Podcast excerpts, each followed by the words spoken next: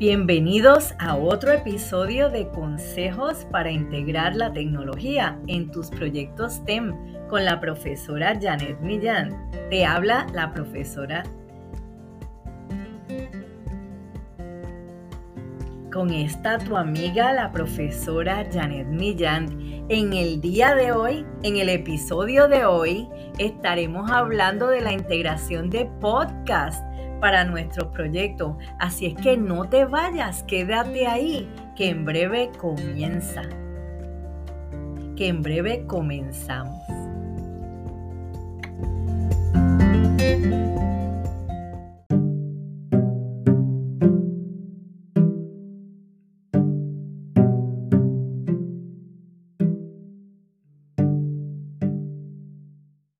Hoy vamos a estar hablando del podcast. El podcast, la UNESCO, en un artículo que les estoy compartiendo esta semana, la menciona como la radio de la actualidad. Déjame mirar hace un momentito ese artículo que les he puesto.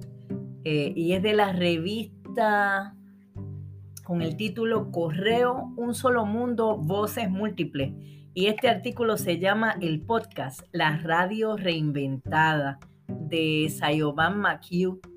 Y me parece muy interesante porque aunque está hablando de que en el decenio de los 1930 es que el que era presidente de los Estados Unidos, Franklin Roosevelt, eh, comprendió que fue un invento que permitió renovar la relación que tenía un animador con su audiencia. De hecho, la creación de, la radio se remonta a 1906, más de 100 años atrás. Y en ese momento la radio servía para conectar a la gente, esa gente que cantaba, quería tener un, público, dar a conocer sus talentos, los músicos. Eh, era tremendo medio. Lo que sí me parece a mí es que a través de los años la radio y la televisión se han convertido en un medio que es difícil de penetrar porque es caro, costosísimo.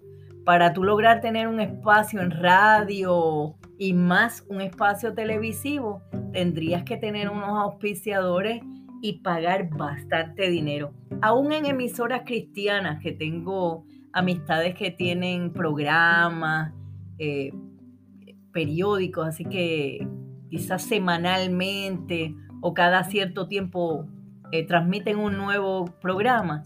Eh, es bien costoso, es oneroso y requiere de continuamente estar tocando puertas buscando auspiciadores. Así es que, aunque le llamamos eh, al podcast la radio reinventada, esta vez el podcast tiene un poder mayor y unas características que nos permiten lograr una equidad. Y cuando me refiero a equidad, es una equidad social, una equidad eh, donde una persona que no tiene dinero o una persona que tiene muchísimo dinero están en igualdad de oportunidad desde están en igualdad de oportunidades de transmitir a través de esta nueva tecnología. En el caso de los podcasts, aquí estamos, entiendo yo que, esta aplicación de Anchor es de Instagram. Déjame mirar por aquí a ver si es... No, perdón, no es de Instagram, es de Spotify. Así que uno puede publicar esos audios, los diferentes episodios que usted vaya a tener, los puedes ir colocando en Spotify. También los puedes colocar en el Padlet de, que compartió la doctora Rodríguez. También los puedes enviar sencillamente por WhatsApp. Así que lo que me gustaría destacar es que aunque el podcast es la nueva radio, tiene ese elemento de equidad que le permite a los ciudadanos digitales de la web 2.0 poder compartir con cualquier persona en el mundo entero sin tener que gastar eh, o conseguir auspiciadores para poder mantener un programa. Así es que esa oportunidad de poder tener la voz, tener una voz en la web, para mí es algo que hace del podcast una maravilla, una séptima maravilla si le pudiéramos decir. Una, una maravilla. Hacia el podcast, eh, le da al podcast unas características de empoderamiento. A través del podcast, cualquier persona se puede empoderar y llevar su mensaje. Así que nada, eh, me dejan conocer sus opiniones sobre esta herramienta. Espero que puedan construir uno, diseñar. Primero, recuerden. ¿Y qué pasos debemos seguir cuando vamos a hacer un podcast? Vamos a estar pendientes al próximo segmento de nuestro programa de hoy para conocer esos pasos.